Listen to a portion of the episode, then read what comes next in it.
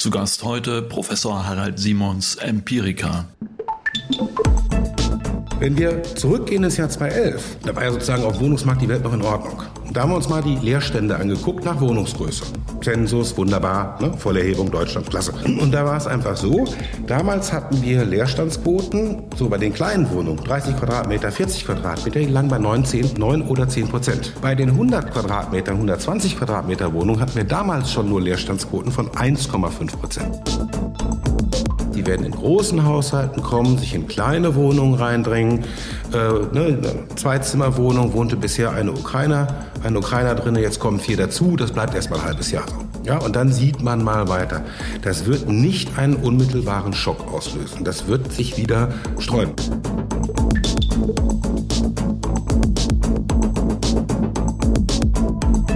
Ist der Immobilieros-Podcast von Immocom.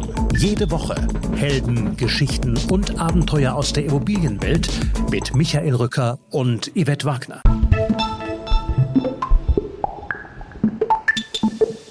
Er ist Stammgast im Immobilieros-Podcast. Professor Harald Simons, Vorstand bei Empirica und Mitglied im erlauchten Rat der Immobilienweisen er gilt zu Recht als einer der profundesten und originellsten Denker und Analytiker in der Immobilienszene. Unser Podcast zerfällt faktisch in zwei Teile. Da ist der kurze Marktüberblick auf der Basis des Frühjahrsgutachtens der Immobilienweisen, das zumindest für Wohnen einen Markt im Gleichgewicht mit gleichzeitiger Entkopplung der Preise beschreibt und auch zeigt, wir bauen gerade den Leerstand von morgen. Warum? Weil am Markt vorbeigebaut wird. Ein ebenso lehrreicher wie gefährlicher Befund, insbesondere für Bestandshalter. Vor allem aber drehen sich die Überlegungen um das Schicksal der ukrainischen Flüchtlinge und ihrer Wirkung auf dem Wohnungsmarkt in Deutschland bis hin zum Commitment und der Überzeugung des Funktionierens unserer demokratischen Ordnung ein großer Spannungsbogen und ein absolutes Muss zum Durchhören. Also viel Input mit Harald Simons. Empfehlt uns weiter, liked uns auf Apple Podcasts und Spotify, alle anderen Podcasts mit Harald Simons und noch viel mehr unter imbocom.com und jetzt rein in den Podcast.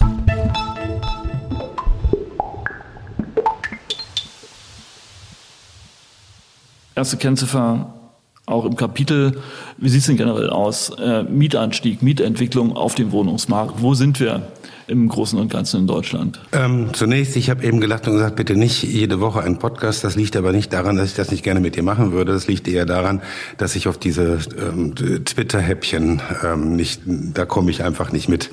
Ich brauche leider länger, bis ich irgendwie äh, mal wieder was zu sagen habe. Ähm, wie sieht der, wie, wie entwickelt sich der Mietwohnungsmarkt in Deutschland? Wir haben da schon, sagen wir mal, eine strukturelle Veränderung in den letzten Jahren gesehen, gerade im letzten Jahr.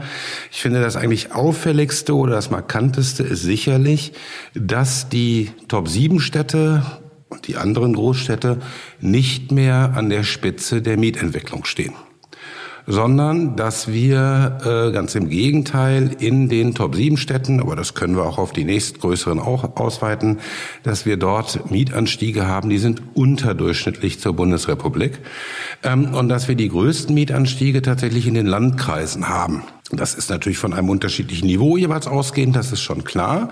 Aber die Dynamik liegt jetzt nicht mehr bei den Mietanstiegen in den, den A-Städten. Also das, was man sonst immer so schön gesagt hat, allein in Berlin oder in München sind die Mieten um XY Prozent gestiegen.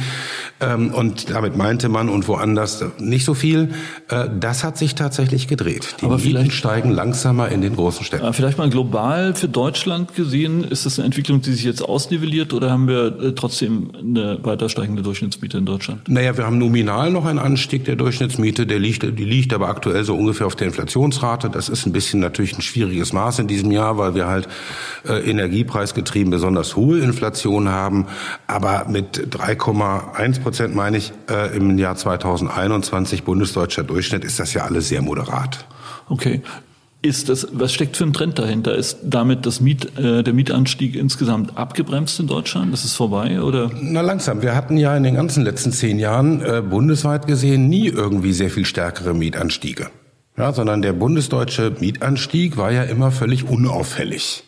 Ja, so leicht oberhalb der Inflationsrate, wenn wir das mal über die zehn Jahre rechnen, aber weniger als die Einkommen. Das heißt, den bundesdeutschen Durchschnitt, ähm, wenn man nur den anguckt, sieht man eigentlich gar nicht wirklich die Veränderung, sondern man muss halt schon dann in die Region oder auf die regionale Ebene gehen. Und da haben wir eben jetzt hinter diesem bundesweiten Durchschnitt nicht mehr in den Landkreisen und in, im ländlichen Raum stagnierende Mieten und in, je größer die Stadt, umso höher ähm, die Mietanstiege. Das ist eben nicht mehr so, sondern jetzt hat das gedreht. Der bundesdeutsche Mittelwert ist weiterhin unauffällig, aber wir haben die höheren Anstiege jetzt in, im ländlichen Raum als in den Top 7 Städten. Also explizit auch bei den Mieten? Ja. Explizit, genau. Bei den Mieten, also natürlich meinen wir hier Angebotsmieten respektive Neuvertragsmieten. Und jetzt mal so platt gefragt, äh, wie kommt das? Welcher Trend steckt dahinter? Geht es bis in den tiefen, tiefen ländlichen Raum oder ist es äh, ein Suburbanisierungsphänomen? Was ist es? Also was wir haben ist, wir haben natürlich Mietanstiege in den Umland der, der großen Städte, das ist klar, da haben wir sie noch, aber bei den Mietanstiegen, wobei das schwierig wird, wenn man dann wirklich in den ländlichen Raum geht, weil da ist es dann eher der Kaufpreis von einem Familienhaus, nach dem man gucken muss. Ähm, aber auch da haben wir in der Zwischenzeit wirkliche Mietanstiege auch wirklich im ländlichen Raum. Da stecken da Bevölkerungsbewegungen dahinter, logischerweise, da, oder? Genau, da stecken erstmal eine Bevölkerungsbewegung dahinter, als auch eine Bevölkerungs- oder eine Altersschichtung der Bevölkerung. Was wir halt gesehen haben, die letzten 15 Jahre ist so, ich sag mal, der maßgebliche Altersgruppe für äh, Kauf von Häusern, Anmietung großer Wohnungen sind ja immer so die 30 bis 45-Jährigen. Die spielen ja eine größere Rolle auch auf dem Neuvertragsmietwohnungsmarkt als jetzt die 65-Jährigen. Ja, deren Fluktuation ist natürlich viel kleiner. Und diese Gruppe hat halt die ganzen, hat über 20 Jahre permanent an, abgenommen. Das waren die Babyboomer, die da rausgealtert sind. Jetzt sind die allerdings rausgealtert und seitdem steigt der Anteil und die absolute Zahl dieser Einwohner wieder an. Das ist erstmal bundesweit. Das ist eine reine Altersschichtungsfrage. Aber nichtsdestotrotz bedeutet es, dass wir dieses 15-jährige Zurückgehen, 20-jährige Zurückgehen der, der wichtigsten Gruppe auf dem insbesondere Selbstnutzermarkt, aber auch auf dem Mietwohnungsmarkt, dass der sich abgeschwächt hat und jetzt in die andere Richtung dreht. Aber warum? Wie warum? Das ist einfach eine Altersschicht. So, die Babyboomer okay, sind durch. Also das ist der, der ganze Grund. Ähm, insofern, ansonsten ist es schwierig, immer so auf den bundesweiten äh, äh, Entwicklung zu diskutieren, sondern wir müssen schon die unterschiedlichen Stadttypen immer sehen. Ja, wir müssen über die A-Städte anders reden als über den ländlichen Raum. Okay, aber äh, das, das können wir ja gleich nochmal tun. Aber was mich noch interessiert, auch ein Teil des äh, Frühjahrsgutachtens ist natürlich die Abbildung der Kaufpreise und auch die hat sich weiter beschleunigt. Wenn mhm. ich es richtig sehe, äh, haben wir dort einen Anstieg äh, sagen wir mal, von 14, über 14 Prozent im Vergleich zum Vorjahr. Und wenn wir dann den eben besprochenen Mietanstieg von drei Prozent nehmen, ist es natürlich eine, eine dramatische Entkopplung. Ja, die ist jetzt aber auch nicht in 2021 neu, sondern die haben wir ungefähr seit 2000, na, schlag mich tot, 2014 dass wir einen permanenten enormen Anstieg der Kaufpreise haben, während die Ertragsseite in keiner Weise mitgewachsen ist. Ähm, und das gilt egal, wo Sie in Deutschland sind. Ja? Und das ist natürlich, ich meine, das ist die ganze Diskussion um Blase, die dahinter, die, die dahinter lauert. Sind diese Preise noch gerechtfertigt oder nicht? Ähm, ich rede seit Jahren davon, dass wir eine enorme Preisübertreibung haben. Ähm, wir wissen auch, sagen wir, woher diese Preisanstiege kommen. Das ist eben der niedrige Zins. Wir können auch Anlagenotstand sagen, das ist letzten Endes nur ein anderes Wort dafür. Und der treibt halt die ganze oder trieb zumindest bislang immer die Kaufpreise weiter hoch. Die Aber Vervielfältiger sind hoch, höher, höher. Ähm, wir haben in der Zwischenzeit äh, haben wir eine Pandemie hinter uns, passiert ist gar nichts. Ja, wir haben dann eine Phase gehabt, wo Zinssteigerungserwartungen sagen wir, kamen, es ist nichts passiert. Ja. Also irgendwo fällt mir langsam die Fantasie für die Nadel, die eine Blase zum Platzen bringen könnte. Ich weiß es wirklich nicht. Okay, also rühren wir sozusagen weiter im Kaffeesatz und gucken mal, wenn wir den Boden sehen oder eben nicht. Ja, der schöne Satz ist immer, eine Blase erkennen wir immer erst hinterher. Wahrscheinlich stimmt das. Aber äh, vielleicht noch mal äh, zur, zur Ausdifferenzierung. Ja? Also die Preise sind um äh, 14 Prozent gestiegen die Mieten um drei Prozent sehen. In 21, ja. In 21 sehen wir äh, auch im Preisanstieg eine Ausdifferenzierung äh, oder ist das äh, sozusagen, verläuft das parallel über die Fläche? Das verläuft letztlich parallel über die Fläche. Ja, also wir, was jetzt zumindest in den letzten Jahren. Ja, wir haben unterschiedliche Niveaus, also sind die absoluten Steigungsraten natürlich unterschiedlich, aber wir haben doch ziemlich gleichmäßig in Deutschland die Anstiege. Das spricht übrigens dafür, dass es wirklich der Zins ist und nur der Zins ist. Ja, weil der Zins nun mal in Pusemuckel genauso hoch ist wie in München. Es könnte der Zins sein, ne? könnte es aber nicht auch insgesamt die tatsächliche physische Nachfrage sein? Haben wir zu wenig Wohnungen, sodass die Preise steigen? Ich ja, meine, wir haben, ne, also wir, wir haben, wir haben äh, in 2015, seit 2015, sagen wir mal, irgendwo zwischen einer Million und 1,5 Millionen Einwohner und Wohnungsnutzer mehr bekommen. Das ist ja eine Größenordnung. Ja. Ja, das ist richtig. Aber der, sagen wir mal, Knappheitspreis auf dem Nutzermarkt, hm. das ist, das ist die Miete. Das ist die Miete. Und die Miete ist ein Spotpreis und die Miete steigt eben ne, jetzt mit drei Prozent im Jahr. Ähm, und äh, der Kaufpreis ist eben, ne, ist eben die diskontierte Zukunft und erst da spielt der Zins eine Rolle. Aber auf dem Spotmarkt, der Mietmarkt, haben wir eben nur drei Prozent. Und das spricht nicht dafür, dass es wirklich eine, ein, ein Ungleichgewicht von Angebot und Nachfrage ist. Haben wir ja auch nicht. Wenn wir uns die großen Städte als auch bundesweit angucken, dann ist ja ungefähr so der Anstieg der Nachfrage gleich dem Anstieg des Angebotes. Tatsächlich sogar im letzten Jahr haben wir in allen Top 7 Städten mehr gebaut, als die Nachfrage gestiegen ist. Aber nochmal, Harald, zum Wohnungsbau. 300.000 oder 317.000 sind sind, sind gebaut worden. Ja, auch in diesem Jahr und wahrscheinlich auch im nächsten Jahr äh, werden zu viel werden.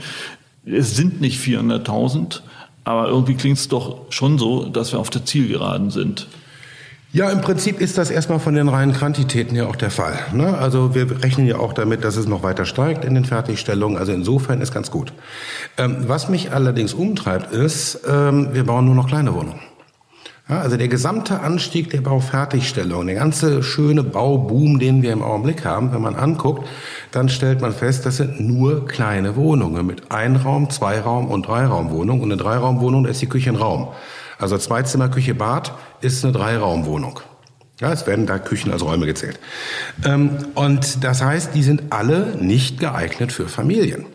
Und dieses große Wachstum der kleinen Wohnungen bei gleichzeitiger Stagnation bei den großen Wohnungen, das wird dann einerseits bejubelt, guck mal, wir bauen endlich kleinere Wohnungen, die Durchschnittswohnung hat nur noch so und so viel Quadratmeter, ähm, wo dann viele dachten, es ist super, dann bauen wir halt alle ein bisschen kleiner, jeder Raum wird zwei Zentimeter kleiner und dann ist schick. Nein, das, was passiert ist, ist, wir lassen die Kinderzimmer sein. Mhm. So. Das heißt, was wir sehen ist, die Familien stehen da, für die wird überhaupt nicht neu gebaut. Was bleibt denen anderes übrig, als den Wohnungen hinterherzuziehen? Und das ist das, was wir eben sehen. Die gesamten großen Städte verlieren Einwohner. In, das Saldo, Wanderungssaldo ist negativ in der Zwischenzeit. Und wer geht, sind eben die Familien, die Kinder und die 30 bis 45-Jährigen. Aber das würde die bedeuten, verlassen die Städte. Das würde bedeuten, es ist keine Kostenfrage, sondern eine Frage der mangelnden Funktionalität. Ja, das ist eine, eine Kombination aus beiden, nicht? Also eine große Wohnung, natürlich, äh, sagen wir mal, vier, vier Personenhaushalt, würde ich mal sagen, mit 100 Quadratmeter ist jetzt nicht irgendwie unangemessen groß, nicht? Also sozialer Wohnungsbau sagt mindestens 90, also insofern oder 90 sagt die. Also sagen wir mal eine 100 Quadratmeter Wohnung, klar mal 15 Euro sind wir bei 1500 Euro kalt. Das muss sich eine Familie erstmal leisten können. Aber das beides ja eine Kombination. Also wir haben wenig große Wohnungen und deswegen sind sie teuer. Wir haben ja Preisaufschläge auf große Wohnungen. Die Quadratmeter Miete steigt ja, je größer die Wohnung ist, ab so 50, 60 Quadratmeter aufwärts. Und das liegt natürlich daran, dass die Nachfrage, ähm, dass wir viel mehr Familien haben in den großen Städten, als wir als früher. Man, muss nur daran denken, alle großen Städte haben Sonderprogramme zum Bau von Schulen aufgelegt und Kitas und so weiter. Das heißt, wir haben ne, von Berlin über München, Leipzig und so weiter. Das ist eines der großen Themen Schulplätze, Kitaplätze gewesen. Aber auch Schulplätze halt, ne, wo auch früher schon ja so war, dass alle Kinder in die Schule gingen. Ja. Ähm, also das haben wir alles gemacht, aber wir haben keine Kinderzimmer dazu gebaut. So, und dass das irgendwo ein, dass das irgendwo ein Missverhältnis ist, das hätte eigentlich viel früher auffallen müssen, ist aber irgendwie untergegangen. Man freute sich über die kleineren Wohnungen, ist ja auch ökologischer, ist ja auch äh, weniger Flächenverbrauch, ist ja auch, äh, bringt mehr Tonnage, mehr große Zahlen. Wir wollen ja die 400.000 erreichen, nicht? Und äh, da sind eben 250 Quadratmeter Wohnungen besser als eine 100 Quadratmeter Wohnung. Ähm, dann haben wir die Förderung so gestrickt, dass die kleine Wohnung begünstigt, die abgeschaffte, wieder jetzt halb reinkommende KfW-Förderung beispielsweise, äh, sagt 22.000 Euro pro Wohnung, unabhängig von der Wohnungsgröße. Also hat man eben zwei 50 Quadratmeter Wohnung, kriegt 44.000 Förderung, eine 100 Quadratmeter Wohnung kriegt 22.000 Förderung. Ja?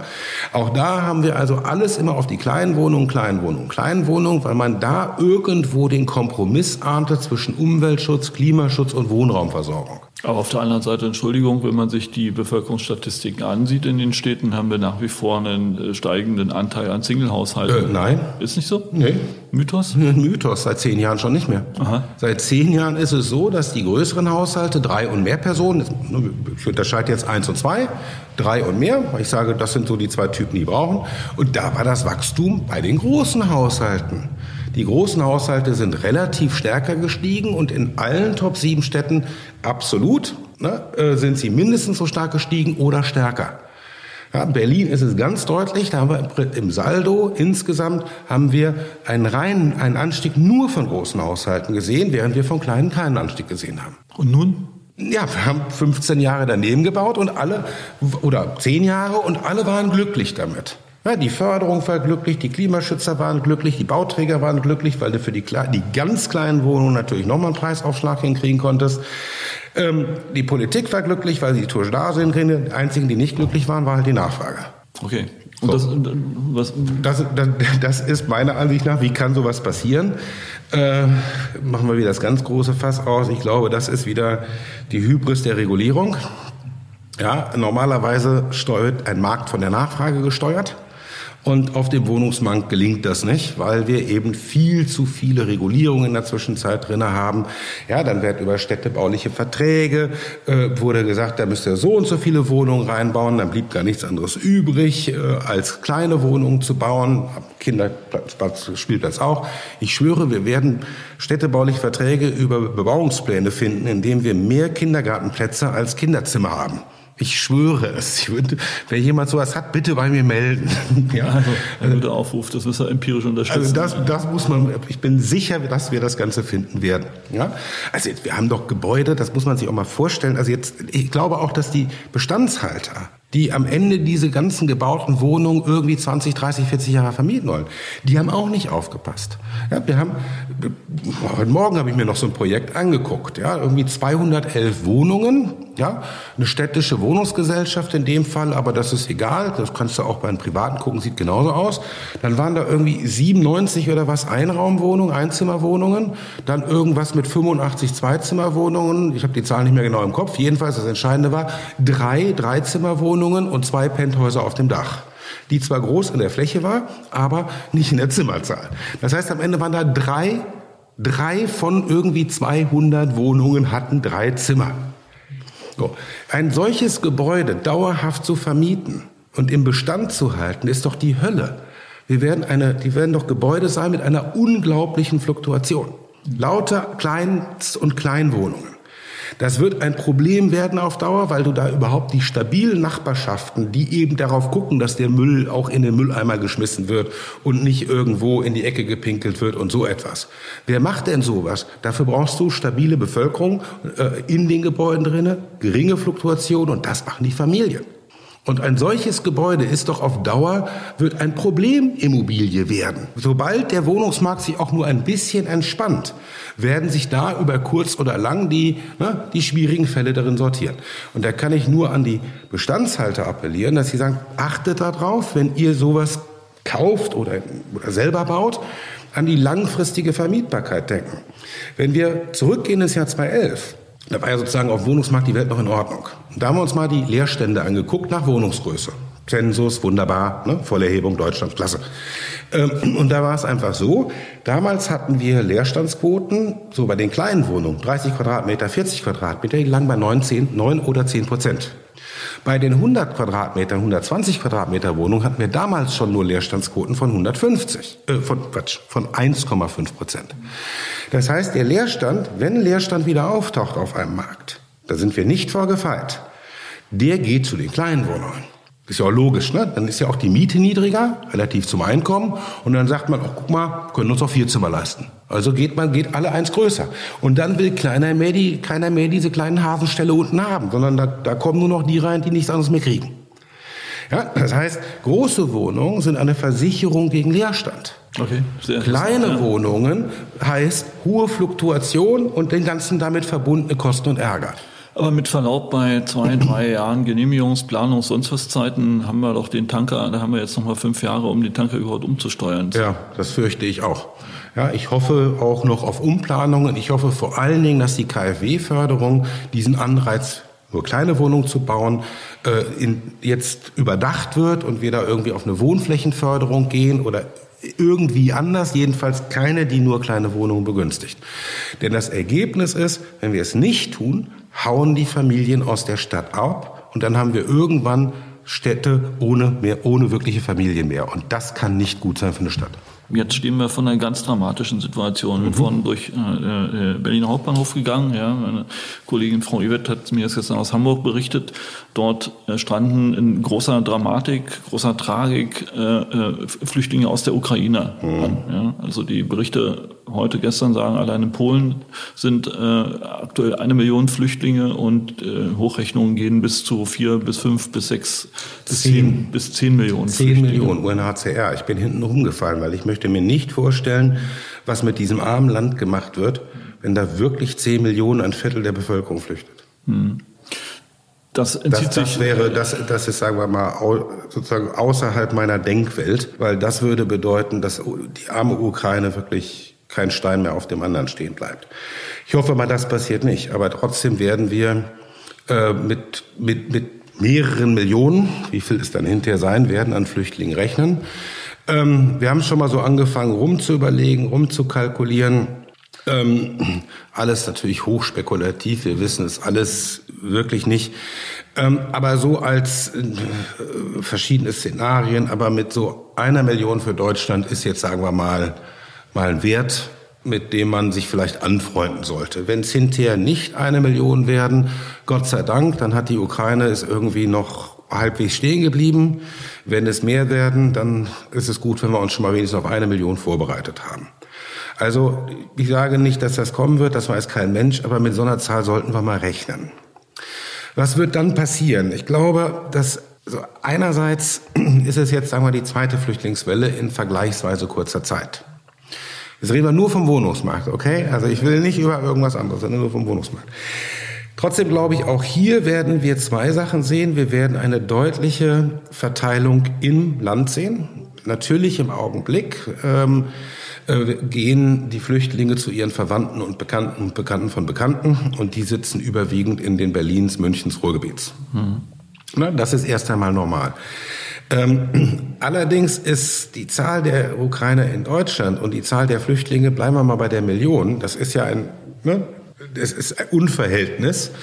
Äh, die können nicht alle zu ihren, also wir haben 140.000 gemeldete Ukrainer in der Bundesrepublik gehabt vor dem Krieg letztes Jahr. Und jetzt kommen eine Million dazu. Wenn eine Million zu 140.000 gehen, dann, dann werden sich, wie auch bei den Syrern, neue Gebiete, neue Siedlungsgebiete oder dann gehen die auch in andere Bereiche. Und ich gehe auch hier davon aus, ähm, oder es wird ein bisschen anders sein als zuvor. Erstens ist, glaube ich, der große Unterschied der, dass äh, die ukrainischen Flüchtlinge haben ja mit Grenzübertritt das Recht auf Arbeit, also oder Arbeitsgenehmigung haben sie. Sie können sich also sofort eine Arbeit suchen. Und ich glaube, das gelingt ihnen. Ja, also was aus der, die Flüchtlinge aus der Ukraine, ich weiß im Augenblick sind es vor allen Dingen Kinder und Frauen, ähm, aber irgendwann werden auch die Männer dazukommen. Ähm, dann, was kommt da? Das sind Bauarbeiter, ähm, das sind IT-Techniker, ähm, das sind Leute, die Qualifikationen haben, die hier gebraucht werden. Ähm, ganz davon zu schweigen, dass enorm viele Ukrainer aktuell oder in den letzten Jahren irgendwann schon in Europa gearbeitet haben, in der EU gearbeitet haben und auch so ungefähr wissen, wie es tickt. Und äh, die Frauen werden natürlich genauso arbeiten wie die Männer. Das ist nochmal ein Unterschied zu 2015er Flüchtlingen. Da war es ja, sagen wir mal, noch das Role Model, der Mann verdient das Geld und die Frau kümmert sich um die Kinder, bleibt zu Hause. Das Role Model gibt es ja, gab es ja in der Ukraine nicht. Das heißt, was wir haben werden, ist, wir werden viele Doppelverdiener sehen, die schnell auf dem Arbeitsmarkt einen Job finden werden. Ja, natürlich vielleicht nicht gleich äh, adäquat und so weiter. Das heißt, die werden ein gewisses Einkommen haben und das Double Income. Das heißt, die werden früher auf dem Wohnungsmarkt erscheinen, als es die Flüchtlinge von 2015 taten. Ich glaube auch, dass sie sehr viel schneller integriert sind in den Arbeitsmarkt oder in größeren Anteilen in den Arbeitsmarkt integriert. Also die haben ein bisschen mehr Wahlfreiheit als die 2015er, weil sie schnell eigenes Geld verdienen werden. Dann ist die Frage, wo gehen sie hin? Ähm, ich würde auch hier erwarten, dass sie sich nicht nur auf den Städten konzentrieren, in denen sie jetzt sind, sondern dass sie sich auch wieder räumlich verteilen werden. Und die räumliche Verteilung wird ein bisschen anders aussehen, vermutlich, als die 2015er. Fangen wir mal damit an. In Ostdeutschland werden viele bleiben. Okay, warum? Ja, also, naja, wir haben auch bei den schon 140.000 äh, Ukrainern, die vorher da waren, gesehen, dass wir da in Ost keinen wirklichen Ost-West-Unterschied haben. Mhm. Ja? Also, ähm, und ich glaube, das kann man auch wirklich so offen sagen, ich glaube, dass ein Ukrainer in einem sächsischen Dorf weniger Schwierigkeiten hat als ein Syrer. Okay. Ja, ja, könnte sein. So, also äh, wird er, äh, ne, oh, der ist ja fleißig, nicht und so. Und, ähm, ich glaube, das wird einfacher akzeptiert werden. Also glaube ich, dass gerade Ostdeutschland hier sogar vielleicht überproportional, allein schon wegen der Nähe. Ich meine, wir reden ja auch davon, das sind gerade mal sechs, sieben Stunden Fahrzeit bis zur Grenze zumindest. Ja, das ist etwas völlig anderes als Syrien. So, und ich glaube, dass eine Nähe zur Ukraine so, dass man, Krieg ist dann hoffentlich mal zu Ende, auch mal wieder zurückfährt oder so etwas. Ja? Ich glaube also, dass Ostdeutschland hier äh, einen größeren Anteil, der Anteil unter den der 2015er Welle war letzten Endes klein, insbesondere des ländlichen Raumes in Ostdeutschland, das wird hier größer sein. Ja? Ähm, eine richtige Erklärung habe ich nicht. Zum Beispiel, wir haben auch gesehen, pro 1000 Einwohner war in ganz Mecklenburg-Vorpommern der Anteil der Ukrainer pro Einwohner äh, pro 1000 Einwohner höher als äh, in Westdeutschland. Okay. So. Ich nehme vielleicht das Tourismus, was dahinter steckt. Das haben wir nicht genau analysiert. Also, da haben wir und da gibt es auch noch Reserven auf dem Wohnungsmarkt. Und ich glaube, dass auch viele dahin gehen werden. Das heißt aber jetzt, das wäre die nächste Also es geht wieder, ja. also wir werden die gleiche Debatte wieder haben. Ja, äh, die, die Idee, alle rennen in die großen Städte und da bleiben sie dann auch und drücken auf den Wohnungsmarkt, halte ich wieder für falsch, sondern es wird sich wieder verteilen. Ja, es wird wieder in die stärker in die Fläche gehen, als alle glauben. Ja, als Gegenargument aber, die haben mehr Geld.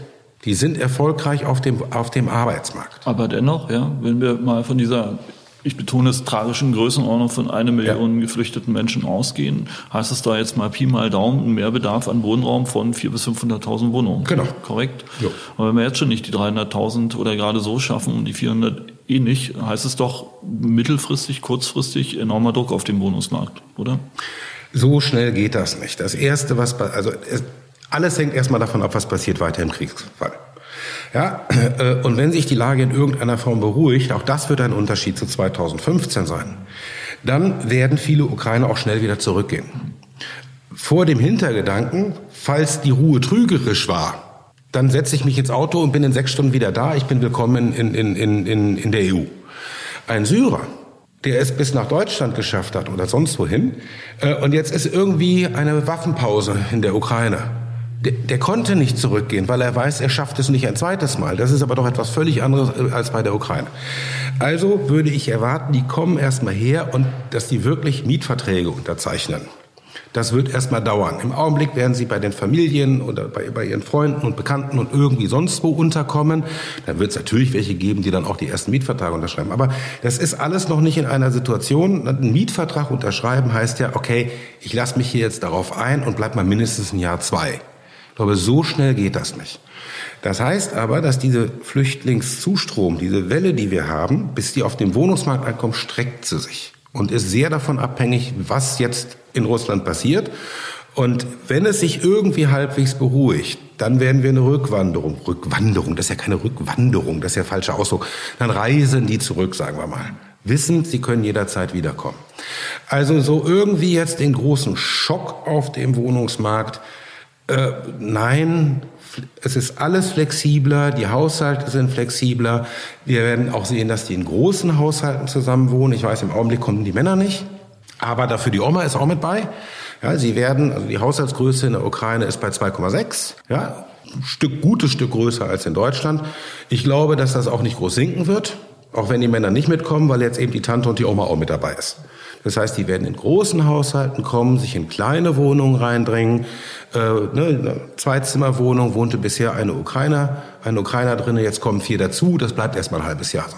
Ja, und dann sieht man mal weiter. Das wird nicht einen unmittelbaren Schock auslösen. Das wird sich wieder streuen. Man muss aber natürlich, wir reden dann von 400.000 zusätzlichen Wohnungen. Ja, dann reden wir sowieso von drei, vier Jahren. Egal, was wir tun, bevor wir die haben, sind drei, vier Jahre ins Land. Und das vielleicht Gute an der Situation ist ja, die politische Ziel war bei 400.000. Wir haben Fertigstellung von 300 und wir haben ähm, äh, äh, Genehmigungen so von 370. Bisher sagten unsere Prognosen für Deutschland, die brauchen wir gar nicht, sondern eigentlich sowas wie 250.000. Das heißt, eigentlich bauen wir schon mehr ohne Flüchtlingswelle, als wir eigentlich gebraucht hätten. Insofern gehen wir sozusagen mit etwas Rückenwind in diese Sache rein, indem wir eben jetzt eigentlich nur das politische Ziel weiterhin hochhalten müssen, ja, und dann in die Richtung kommen können, um die Sache auszu. Wir, wir kommen, wir müssen nicht einen Kaltstart machen auf dem Wohnungsmarkt. Wir müssen die hohe Umdrehung, die wir haben, noch ein bisschen weiter laufen lassen. Wären da nicht die immensen Kosten für Bauen und Wohnungsproduktion mit den entsprechenden Mieten? Ja, wo das wir alte Problem nicht einfach äh, sozusagen die Menschen hin und her schieben können und sagen, da kommen 400.000 Wohnungen, die kriegen wir jetzt sofort voll für 14, 15, 16, 17 Ja, also natürlich wird der ukrainische Flüchtling, der hier jetzt gerade angekommen ist, nicht die 14 Euro Wohnung beziehen. Aber da sind die Wohnungsmärkte natürlich flexibler. Ja, natürlich gehen da andere Gruppen rein. Es werden auch Ukrainer kommen, die 14 Euro, 14 Euro zahlen, ohne Probleme. Die gibt's auch, natürlich. Ja. Ähm, aber das schuckelt sich sozusagen zurecht. Wenn wir aber bei den Baukosten sind, mhm ja, die sind weiter gestiegen, die werden weiter steigen. Wir hatten eine Baukostensenkungskommission, die sich um alles Mögliche gekümmert hat. Ich würde mal dringend empfehlen, dass man sich auch mal auf der Kostenseite mit den Bauzulieferern beschäftigt, mit den Kosten für Zement, für Mörtel, für Dachziegel und so weiter, für Bauholz und ähnliches. Ähm, der, sagen wir mal, ich wollte das, möchte das noch nicht Eindruck nennen, aber man kann schon mal die Frage stellen, ob wir dort eigentlich Wettbewerb auf diesen Märkten haben. Wir haben doch bei den Baustoffen sehr wenig Anbieter. Es werden immer weniger Anbieter. Ob das überhaupt noch ein Wettbewerb ist, den wir da haben, egal ob das jetzt die Heizkessel sind oder die Dämmstoff, die Pressspannplatte ähm, bis hin zum Kantholz, ja, und den Dachziegeln, da haben wir nur noch ganz, ganz wenige Anbieter. Ähm, und äh, die jetzt immer weiter zu drängen und zu sagen, so, also wir wollen jetzt noch mehr Baustoffe haben, weil wir noch alles dreimal dämmen müssen und doppelt so viel Mauern bauen müssen und ähnliches. Und dann haben wir keinen Wettbewerb, keinen richtigen Wettbewerb. Ähm, ich finde, da sollte schon das Wirtschaftsministerium mal sehr scharf hingucken, ob wir da einen funktionierenden Wettbewerb haben. Das ist ein interessanter Aspekt. Und aber selbst wenn wir, äh, sagen wir mal, so eine Reaktion aus dem Bundeswirtschaftsministerium erfahren. Das wäre sein Job. Das wäre sein Job. Na? Und das Kartellamt ist dem ähm, Wirtschaftsministerium nun mal untergeordnet. Und wir haben einen Wirtschaftsminister, der sich dem Klima verpflichtet ist. Das heißt, er ist qua Amt und qua Ambition eigentlich der richtige Mann dafür. Aber unter uns, ja, wenn man sich ansieht, CO2-Bepreisung, äh, sich verschärfende Rohstoffknappheit, internationale Lieferketten, äh, haben wir nicht dort auch die Preistreiber par excellence? Also der, der Vorschlag, sich mal den Wettbewerbsstruktur auf den Bauzuliefermärkten anzugucken, ähm, ist richtig, wird aber natürlich das jetzt nicht kompensieren können, um Himmels Willen. Nein, wir haben, äh, unsere Baukosten sind hoch, es, äh, sie steigen weiter. Wahlberg äh, von der AG Kiel sagt jetzt 13 Euro, drunter kannst du nicht mehr bauen. Ja, ähm, das ist der Baukostenpapst. Was er sagt, stimmt. Also wenn er sagt 13 Euro, dann ist das so. Ja, und äh, das ist schon mal wieder eine ganz andere Liga als das, was wir bisher immer früher gesagt hatten. 10 Euro, jetzt sind wir schon bei 13. Wahrscheinlich sind in Zukunft 15. Ähm, das konterkariert jegliche Entwicklung, ähm, zumindest jene wohnungspolitisch wünschenswerte Entwicklung. Von mir aus ist klimapolitisch sinnvoll. Äh, weil ähm, was, der Satz war ja richtig, den Frau Neubauer äh, auf Covades gesagt hat. Es gibt keinen nachhaltigen Neubau. Jeder Neubau verbrennt Energie. Im Bau und im, und das ist natürlich richtig. So. Wenn ich also das Bauen sowieso verbieten will, sind wir auf dem richtigen Weg. Aber dann opfern wir halt unsere wohnungspolitischen Ideen, dem Klimaschutz. Es ist halt das magische Dreieck zwischen sozialen Anspruch, qualitativen Anspruch und Umweltanspruch. Das ja. ist nicht aufzulösen, oder? Das sind Zielkonflikte. Zielkonflikte kann man in der Regel nicht lösen, sondern man muss einen Kompromiss zwischen den Zielen schließen. Und äh, das ist im Augenblick halt sehr schwer, weil die Klimaseite sagt, mit uns kann man keine Kompromisse schließen. Ja, es kommt auch außenpolitisch viel ins Rutschen. Ähm, das, am Ende werden wir vielleicht feststellen, dass das Role Model des, des, der, der, der freiheitlichen Marktwirtschaft, der demokratischen Marktwirtschaft, was ja so ein bisschen gelitten hatte in den letzten Jahren. China war hochgekommen, die Populisten haben über Ankara und, und Russland, Brasilien überall zugenommen. Ähm, ich könnte mir vorstellen, dass es am Ende, sagen wir mal, oh, guck mal, ja, hat die, die, die westlichen Demokratien oder die Demokratien, ja nicht nur die westlichen, Japan, Korea ist ja auch und so weiter dabei, dass die sich wieder, sagen wir mal, gezeigt haben, guck mal, nein, wir wissen doch, wie es geht. Wir sind doch ein Role Model. Es funktioniert doch gut bei uns. Das würde voraussetzen, dass Politik, dass Staat, dass Verwaltung eine neue Dynamik gewinnen, wie sie in, sagen wir mal, zentral organisierten Systemen durchsetzbar ist. Ob sie dann dort richtig allokiert wird, ist eine andere Frage. Aber eines der großen Fragezeichen für die nächsten ja, also ich bin jetzt nicht immer der, derjenige, der sagt, äh, ähm, ein, ein Staat ist dann gut, wenn die Entscheidungen ganz schnell rasseln. Das geht so nicht, sondern die müssen ordentlich diskutiert werden. Und ich halte das eben für eines der großen Vorteile einer Demokratie, dass wir eben darüber diskutieren. Das dauert dann eben natürlich. Dann sind wir vielleicht ein bisschen länger, aber wir haben nicht irgendwelche gigantischen Unsinn irgendwie gebaut, den man in China sieht und den man in anderen autokratisch regierten Ländern auch sieht. Ich glaube nicht, dass in einem Rechtsstaat, in einer Demokratie äh, der Präsident sich einen Palast mit wie viel tausend Wohnungen, nee, Zimmern bauen kann. Das, das verhindert äh, die, die öffentliche Diskussion. Insofern äh, unser System, jetzt sind wir wirklich abgeschweift, unser System halte ich schon für das Beste und äh, vielleicht sind wir gerade in einer Glanz, sagen wir mal, Stunde des demokratischen, der demokratischen Marktwirtschaft. Das ist ein Hoffnungsschimmer am Horizont und ein würdiger Abschluss äh, für einen großartigen Podcast mit Harald Simons. Äh, vielen Dank. Und äh, wie gesagt, in spätestens sechs Monaten im Sommer Podcast mit Harald Simons werden wir uns angucken, was aus den Prophezeiungen und den Annahmen und den Wünschen geworden ist. Vielen Dank.